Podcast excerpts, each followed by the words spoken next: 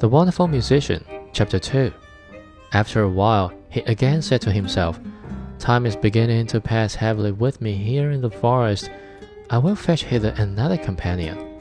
And took his fiddle and again played in the forest. It was not long before a fox came creeping through the trees towards him.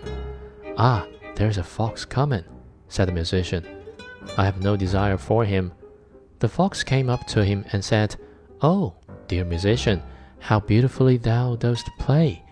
I should like to learn that too. That is soon learned, said the musician. Thou hast only to do everything that I bid thee. Oh, musician, then said the fox, I will obey thee as a scholar obeys his master. Follow me, said the musician.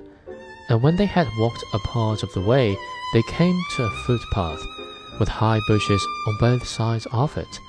There the musician stood still and from one side bent a young hazel bush down to the ground, and put his foot on the top of it. Then he bent down a young tree from the other side as well, and said, Now, little fox, if thou wilt learn something, give me thy left front paw. The fox obeyed, and the musician fastened his paw to the left bough. Little fox, said he, now reach me thy right paw, and he tied it to the right bough. When he had examined whether they were firm enough, he let go, and the bushes sprang up again, and jerked up the little fox, so that it hung struggling in the air. Wait there till I come back again, said the musician, and went his way.